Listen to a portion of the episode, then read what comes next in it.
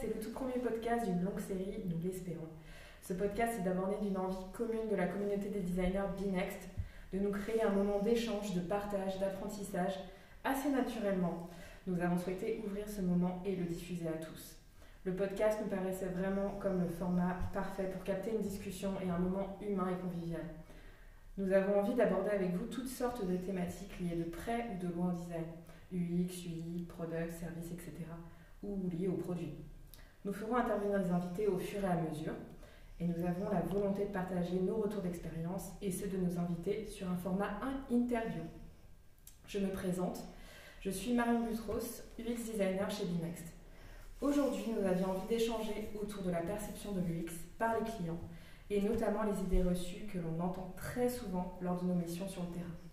Jonathan et Sana vous apporteront leur éclairage sur certaines de ces idées. Salut, moi c'est Sana, j'ai 27 ans, j'ai environ 3 ans d'expérience dans l'UX design. J'ai réalisé un master de stratégie euh, digitale et numérique à l'INSEC Business School. Avant d'être chez Binext, j'étais en agence digitale euh, et j'ai décidé de rejoindre le monde du consulting qui me correspond euh, plus particulièrement car je peux travailler sur un format, sur un produit de fond en comble. Salut, moi c'est Jonathan, 35 ans. Euh, j'ai passé 13 ans en agence, beaucoup dans, un univers très design, euh, mais j'ai eu envie à un moment de créer des ponts entre le design et le produit, donc je, me suis réorienté un petit peu pour faire beaucoup plus de produits. Euh, donc actuellement, je suis coach produit et design chez Binext aussi, et je suis ravi de lancer ce nouveau podcast. Super, merci pour votre présentation. Là, l'idée, c'est que déjà pour vous, l'UX, c'est quoi exactement? Qu'est-ce que vous entendez par ce concept? On, entend effectivement beaucoup de définitions autour de l'UX. C'est un peu un mot euh, qui, fait le buzz, on va dire, qui est, à la mode à un moment. Euh, moi, je pense que c'est avant tout le, fait de s'efforcer à créer des bonnes expériences ou des produits en se posant les bonnes questions. Ça veut dire quoi se poser les bonnes questions? C'est euh, pour qui on le fait? Est-ce que c'est utile? Qu'est-ce qui marche bien? Qu'est-ce qui marche moins bien? Le nom, il est, peut-être assez nouveau, mais au final, on entend beaucoup, souvent, échange beaucoup avec des, des, cheveux gris, des vieux coachs, des, anciens qui me disent Ouais, mais tout ce que vous faites, on le faisait déjà avant. Bah oui, c'est vrai, je pense que c'est vrai. C'est juste qu'à mon avis, il donnait un, donner un nom à ce, rôle euh, et, en faire une personne attitrée que sont les designers, ça a redonné beaucoup d'importance à ce rôle. Et on voit maintenant des designers qui s'invitent de plus en plus à la table des managers, à la, au comité de direction même. Donc je pense que ça fait aussi que le sujet reprend beaucoup d'importance et de valeur. Effectivement, je suis assez d'accord avec Joe. Euh, L'UX, c'est aussi la création ou l'amélioration d'une expérience utilisateur. Cela peut faire référence à plusieurs produits avec un grand P, dans le sens où c'est pas forcément un produit euh, numérique, ça peut être aussi un produit physique, euh, comme la conception d'une poignée de porte.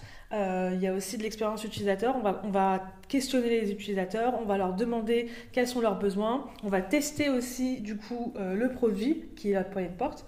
Euh, donc je pense que l'UX, ça regroupe un peu tout ça, et euh, notamment l'UX design, euh, qui, est une, qui est vraiment une branche pour le coup de l'UX en général, d'après moi.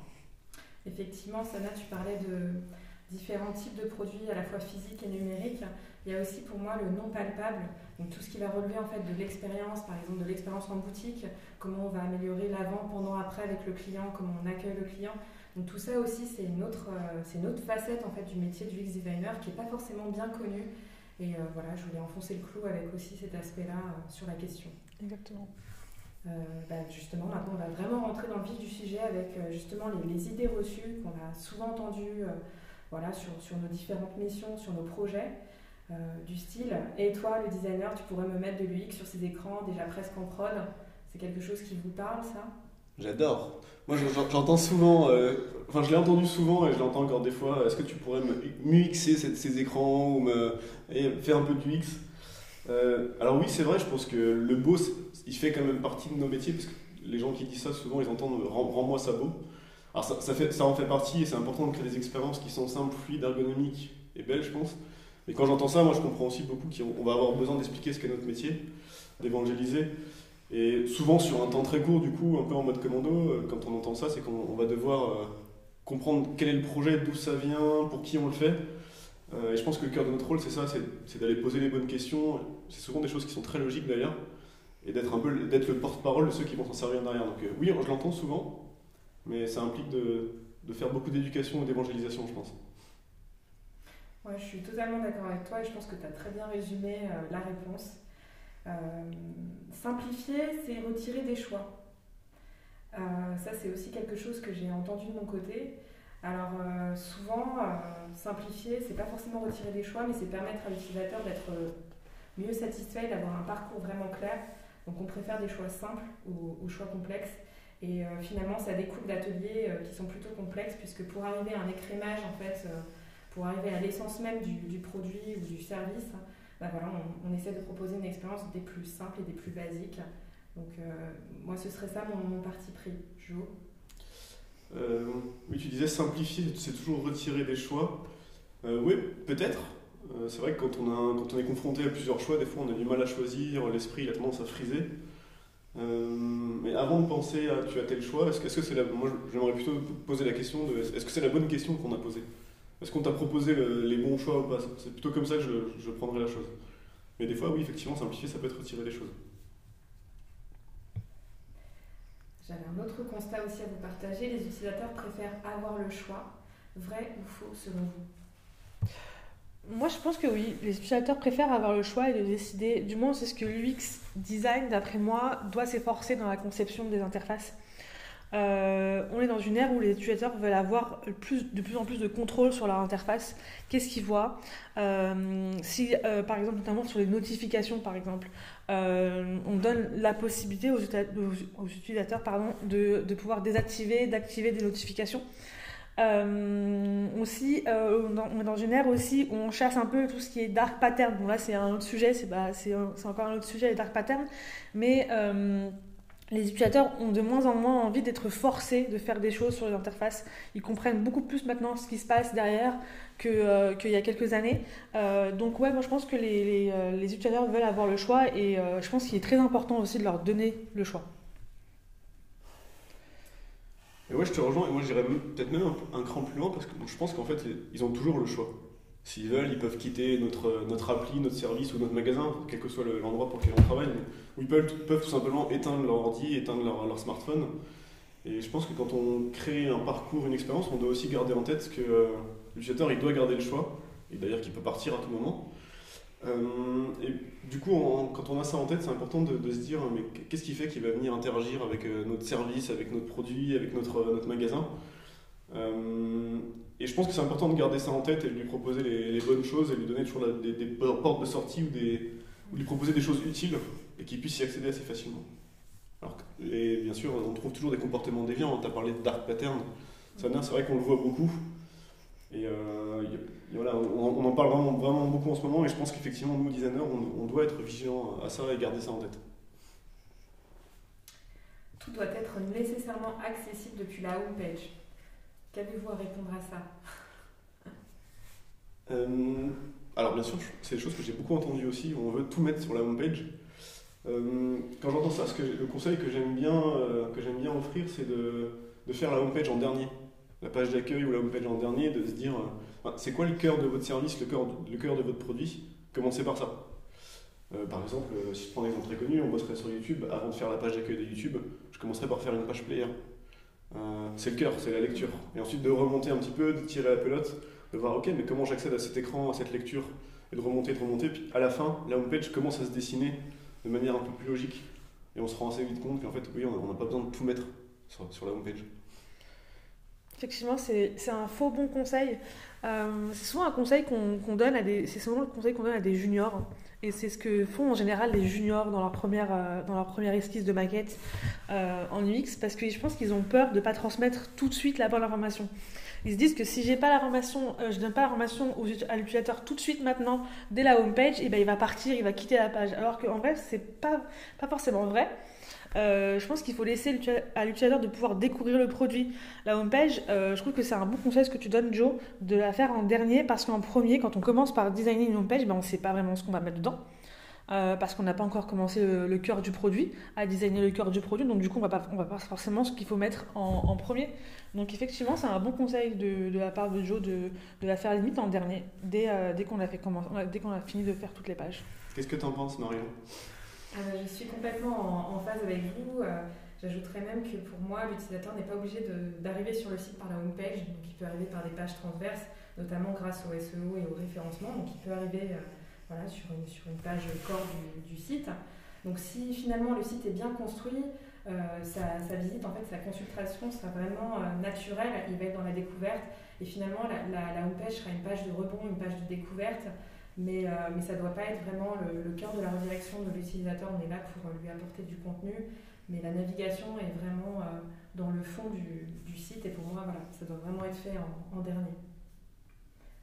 Le scroll infini, une référence dans la conception d'une bonne expérience de navigation sur mobile. Vous en pensez quoi? Qui a dit ça?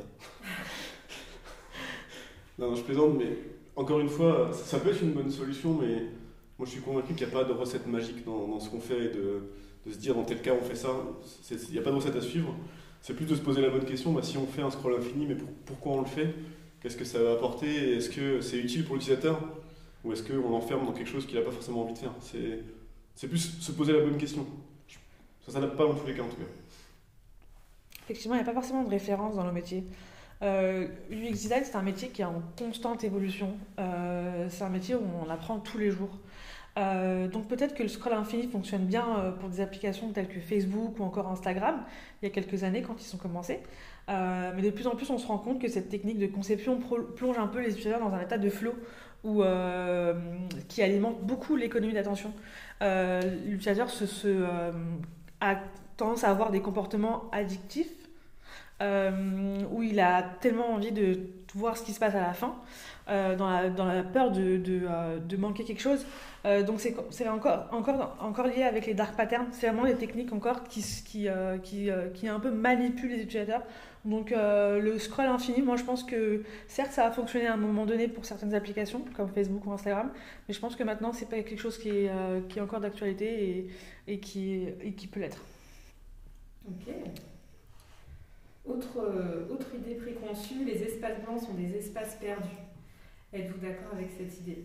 Euh, moi, je vais commencer par mon exemple personnel. J'ai vu beaucoup de, fois des équipes qui travaillaient sur un produit vouloir mettre plein plein de choses dans l'écran, imbriquer des briques, et euh, finalement l'écran ne ressemble plus à rien parce qu'on veut meubler au maximum euh, les espaces. Donc ça, pour moi, les espaces blancs, en fait, ça, renforce en fait la lisibilité et l'architecture des informations. Ça aide à prioriser aussi les contenus. Donc tout ça, c'est lié vraiment à la charge cognitive et donc à la présence du vide finalement va aider à, à, focus, à se concentrer sur une information euh, qui est essentielle.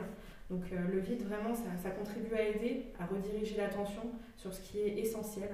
Donc euh, il ne faut pas avoir peur du, vide. Effectivement, je suis d'accord avec toi, Marion. Plus il y a d'informations plus ça, va demander beaucoup trop de temps et de concentration à l'utilisateur pour comprendre ce qu'il doit faire sur l'interface.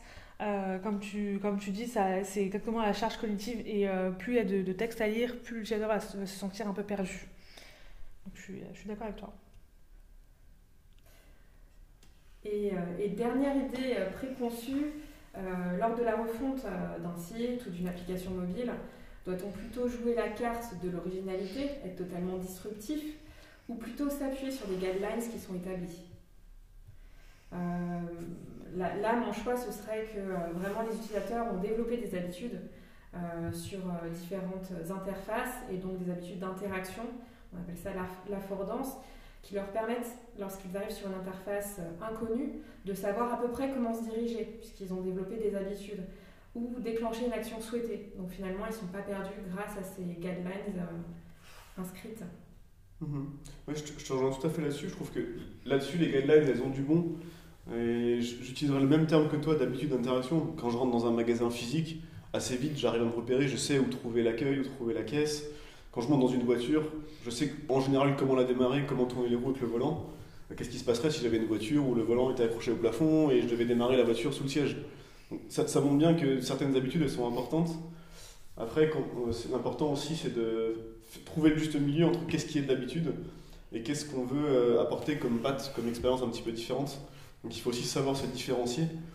Euh, c'est simple, si, tout, si, toutes les applis, tous les services étaient exactement pareils et, appliquaient tous les guidelines à 100%, bah, qu'est-ce qui ferait que j'utiliserais plutôt une que l'autre euh, Donc je pense qu'il y a des bons compromis à trouver du coup entre les guidelines qui, qui, permettent de, de, se baser sur les habitudes et des codes d'interaction différents qui vont permettre de se dire ah ouais là je connais, je me reconnais, je suis sur Insta ou je suis sur Amazon ou je suis sur un tel. Effectivement, moi j'aurais dit aussi les deux. Les guidelines rassurent beaucoup les utilisateurs parce qu'ils savent euh, ce qu'ils doivent faire sur l'interface. Euh, mais l'originalité, c'est une, forme euh, de personal branding pour une marque. Euh, sur une interface, comme tu dis, Joe, qu'est-ce qui fait que je me retrouve sur Instagram? C'est qu'on reconnaît directement les pastilles en haut qui, font référence aux, stories d'Instagram. Donc pour moi, les deux, c'est les guidelines qui rassurent et qui, sont, qui, qui ont permis aux utilisateurs d'avoir des, gestes très, très, très contrôlés et très, très mécaniques, entre guillemets, et, mais aussi l'originalité avec, avec du personal branding, je pense. Ok, très bien, bah, c'est très bien résumé. Je pense qu'effectivement, il faut trouver le, juste milieu, le bon équilibre. Euh, bah, je vous remercie à, tous les deux d'avoir participé à ce premier podcast. On se rend compte effectivement que la discipline est encore euh, assez jeune et en, constante évolution euh, côté, côté client. Du coup, bien sûr, beaucoup de zones de flou autour du rôle, autour des définitions du mot et de ce que fait finalement un designer dans son, quotidien. Et beaucoup de clichés encore et d'idées reçues à casser. Et euh, bah, comme tu le disais, encore de l'évangélisation à faire aussi dans les équipes. N'hésitez pas à partager vos retours. Dans notre prochain podcast, nous parlerons du partage des responsabilités entre le design et le produit. À bientôt. Bonne journée. Au revoir.